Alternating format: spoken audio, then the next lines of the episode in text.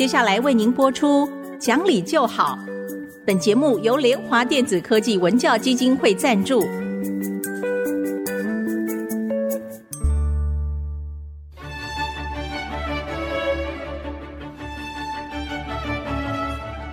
在日常生活当中，人们的不理性行为经常是隐藏在看似理性的包装和掩盖之下，很难被察觉。凡事讲理，所有事情就会简单得多。讲理的必要条件就是丰富的常识。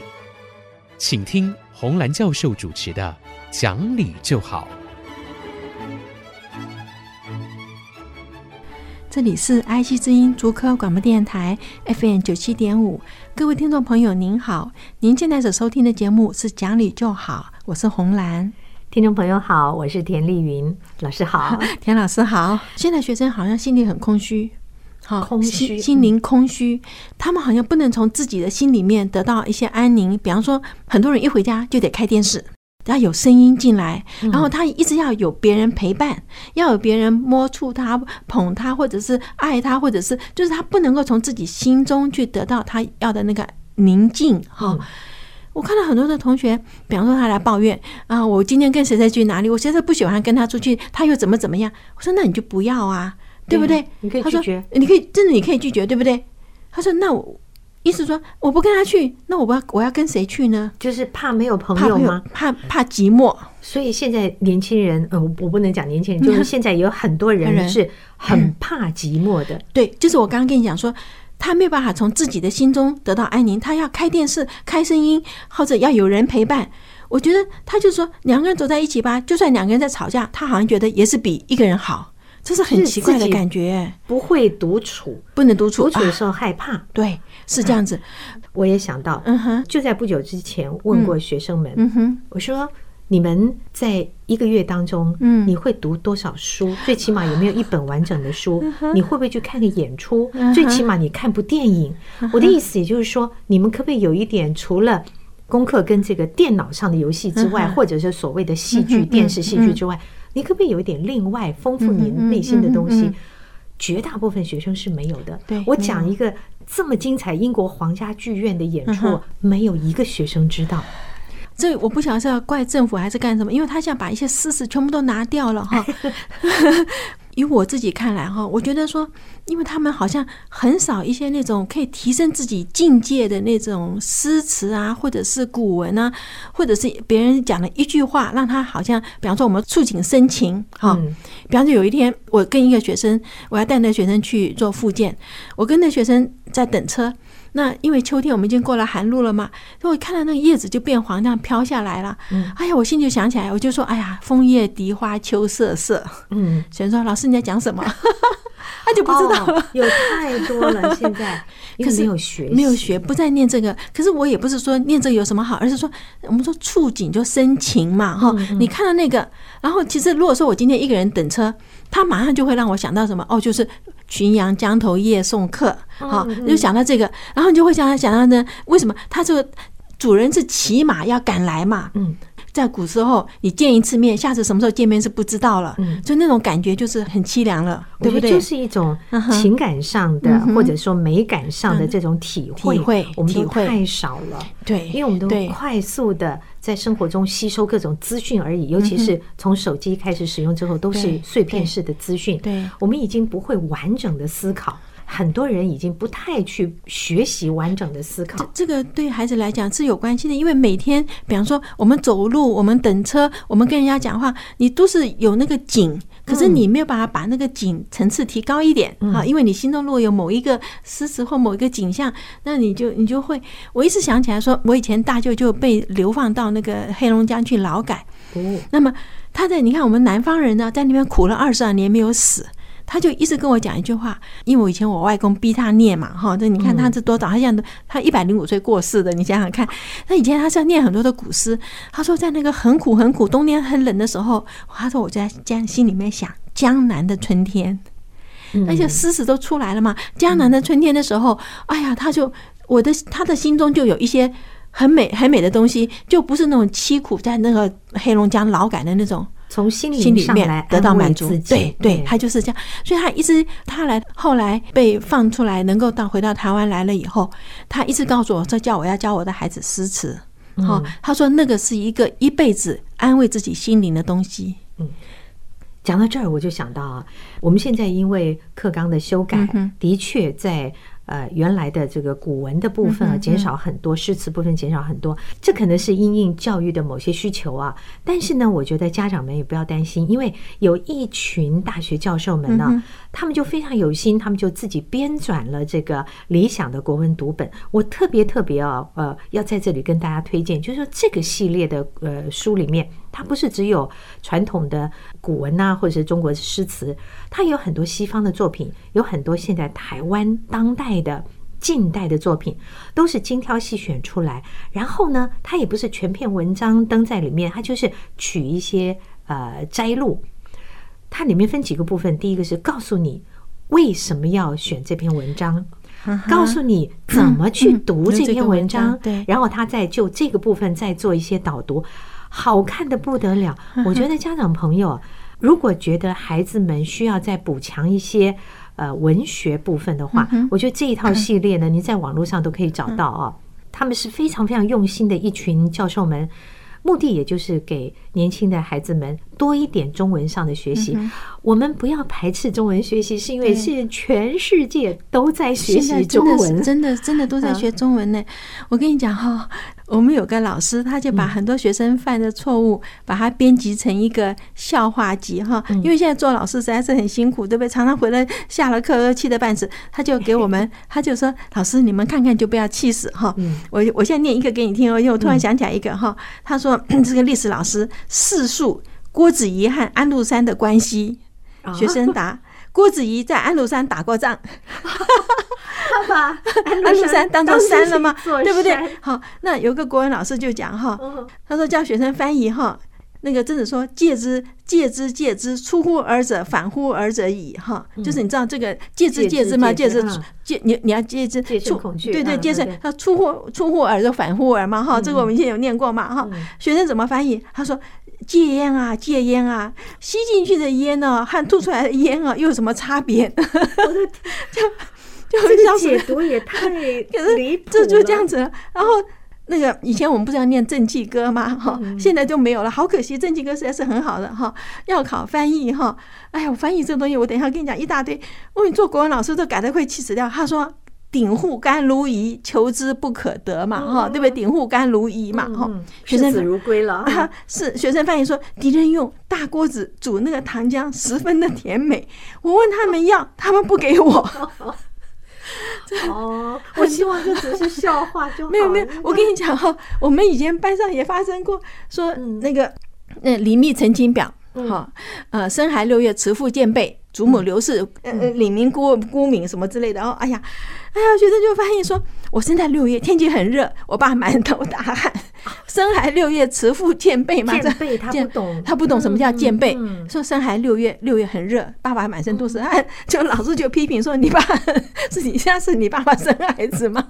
就是有时候真的要命的。啊，对，当然，我相信这有一些一定是笑话，但是真实的生活中也的确有很多人会看不懂、胡乱的解释。不行。我们从很多记者的身上都可以发现乱用呃形容词跟成语。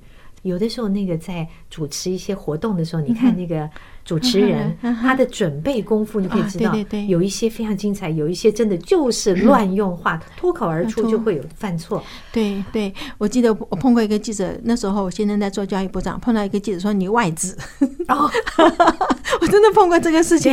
有人说我府上啊，对不对？我府上，像这种很多。我以前还听过，呃，就是主持节目的人啊，呃，告诉听众说，我下个礼拜要怎么样，你一定要拭目以待哟。就是我们常常把一句话的运用，这个话的情境，你应该是什么人用，什么时刻才用，弄得不太清楚。所以我还是说，从小给孩子们。就是看从儿童故事开始嘛，从绘本开始都可以。那些教的很多是品格，但是在文学的运用上，就是文字的运用上也要费心。好，这里面因为我们开始在讲忧郁症，我们等一下是一定要回到忧郁症，因为我觉得哈，这个孩子一定要让他从自己的心里面得到安宁。如果都要求从外面求的话，哈，这孩子会因为外求的关系而牺牲到自己。好，比方说李云迪啊，那是可惜的事情呢，对，对不对？哈，好，我们这边休息一会儿，马上回来。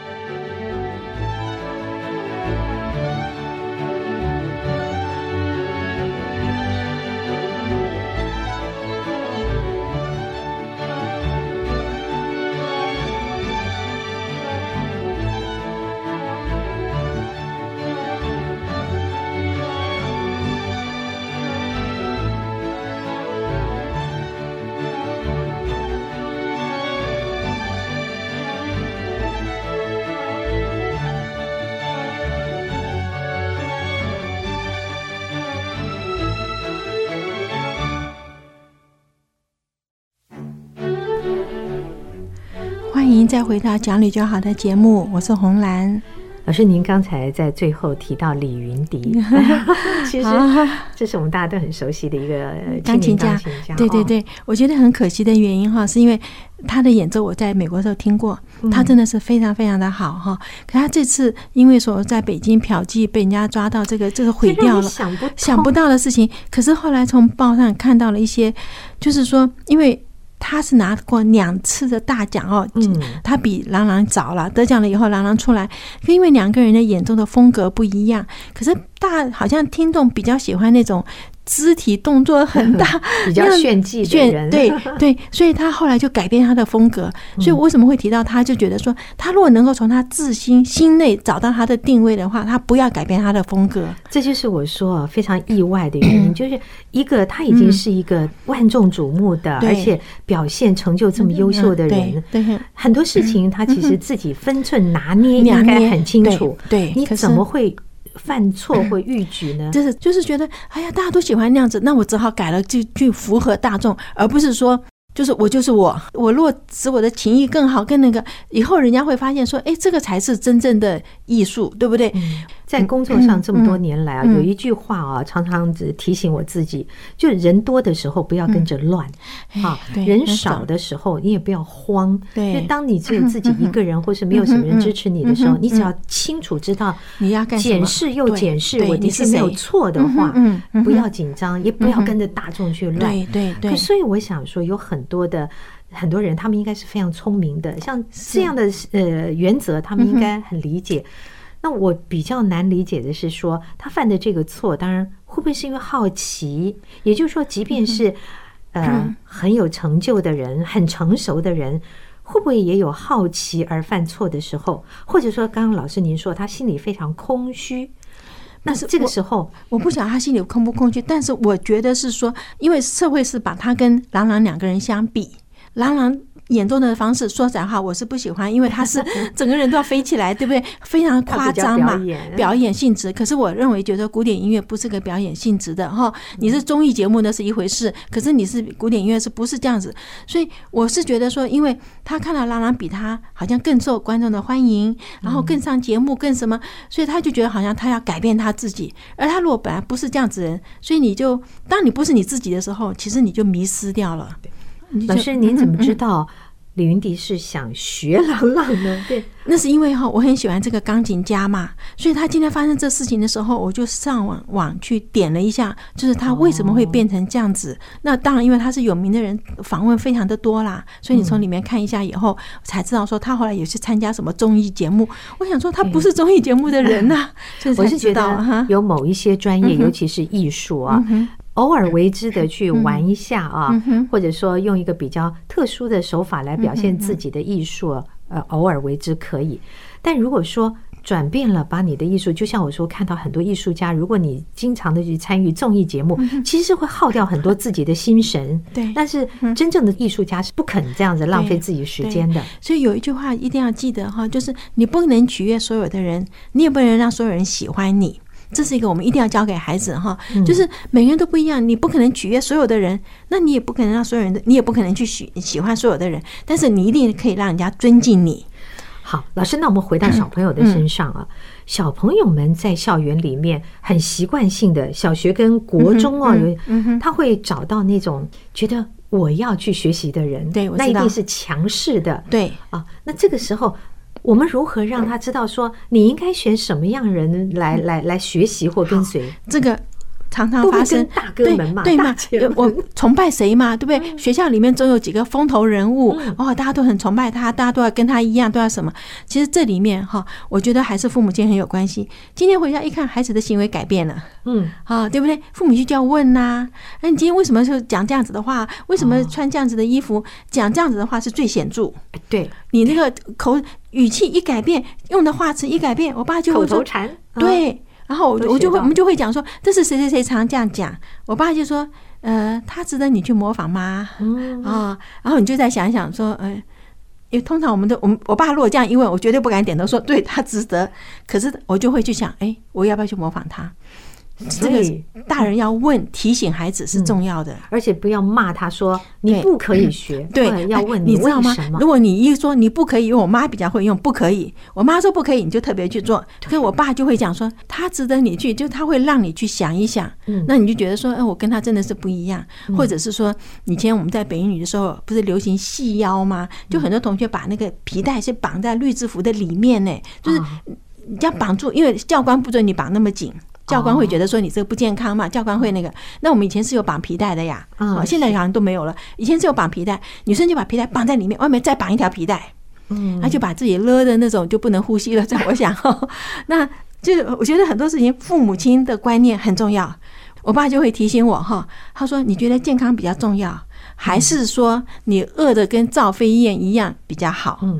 如果说我们知道青春期的孩子是专门反叛，他就会说：“我觉得那样比较好。”对，可是对那时候就这样说。好，我说爸就会讲：“好，你要不要试试看？你三天以后，你看你能能不能那个？对，因为我们我们可以勒一下子，可能不能勒很久。我觉得在安全的范围之内，让孩子去试一试，他们觉得怎么样？好奇而且崇拜的事情。”我也碰到过，就是有呃年轻孩子就说我想试试抽烟，那他的妈妈就说你试，他吓一跳说你让我试，妈妈说你试。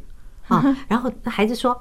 那如果我真的喜欢了呢？妈妈说，等你十八岁以后，甚至更大，你赚钱自己买，我养你，绝不是给你提供就是抽烟的钱。对对对。哎，我觉得很理性的来谈，其实孩子容易接受。对，不要凡事都说 no no no 不可以。对，说你我抽烟我就揍死你，像这种话哈，孩子真的马上背着你就抽烟了。我觉得也是好奇怪，就是为什么大部分的父母亲都是直接性的反击回去，而不是比较像我们说你就诱导他的方式？可能是习惯了要权威吧。因为东方的父母亲都觉得孩子一定要听我们的。我曾经碰到过一个父亲，带着两个儿子，他的嗯太太也在边上，在大卖场。儿子因为两个小男孩一定又吵又闹，制止不了。后来父亲大喊一声说：“你给我跪下！”啊那跪下，妈妈想去劝说：“你给我一起跪。” 那我就觉得一起跪。我那时候心里面很担心的是说，这教出来的两个孩子完了。对，他以后会以暴制暴。对对，那父母的权威不是这样展现的。不行，因为我们这个看到说会有青春叛逆期，就是父母亲在孩子小的时候，他用这样子的方式。我们当时打不过你，我只好这样子。那等到我到了青春青春期，我长得比你高大，我的力量比你大了，我就不听你的了嘛。所以我觉得父母亲的权威应该是来自于说，当孩子看到你会飞奔而来的喊爸或者妈，或者我告诉你学校怎么样。对对，当你的孩子是这样对你的时候。那父母亲才叫做我是个很有成就的，对，真的没有错，真的没有错。哦，实在是父母亲做个父母亲有太多东西要学哈，真的是。可是要有耐心。父母亲现在都太忙，然后真的我们都觉得你有好成绩我就有面子。可是要想，让孩子拿出好成绩的时候，我们有多少成绩可以捧出来让人家去羡慕的也没有嘛。其实我在想哈，是不是让所有的父母亲都去修一下心理学的课？真的，因为。我每次去家长会谈完了以后回来，我都在想哈，我说我也很高兴，我当时去念了法律系，因为 我我以前一直觉得说我浪费了时间，浪浪费了四年去念了法律。可是啊，念法律系的时候，我觉得他就主要是教你就是冷静，嗯，就是当什么事情发生的时候，就像我爸讲的嘛，你等对方说完，因为做法官你一定要等对方说完，你不能你在讲我就在讲，对不对？好，法官要等对方说完，所以你就是保持冷静。以前在课堂里面时候，不管是辩论或者是起来讲什么话，老师都是一定要求对方要等你全部讲完。嗯，好，这个现在好像都没有这种要求了，好像就是大家就可以插嘴，甚至在立法院质询嘛，我也都看到说这个讲那个讲，好像没有那种次序。那那个时候我我忘记那时候我们怎么会这样子，老师要求我们说一定要等对方讲完我们才可以开口，那时候是有这个训练的。我觉得现在有很多父母亲啊，会送孩子上学、接孩子下课，即便他只是小学一二年级都没有关系，因为在交通这个车程上是最好跟孩子谈话的时间。是的，每天每天的累积下来，这个孩子会懂很多事情，我们也会特别深入了解孩子。对，所以这个时光不要浪费了。是是是，好。好，那我们今天就跟各位谈到这儿哈。如果各位有任何的问题，或者各位想再重新听一次这个，我们都可以在 Podcast 上听得到。对，我们下星期再会，谢谢各位，谢谢。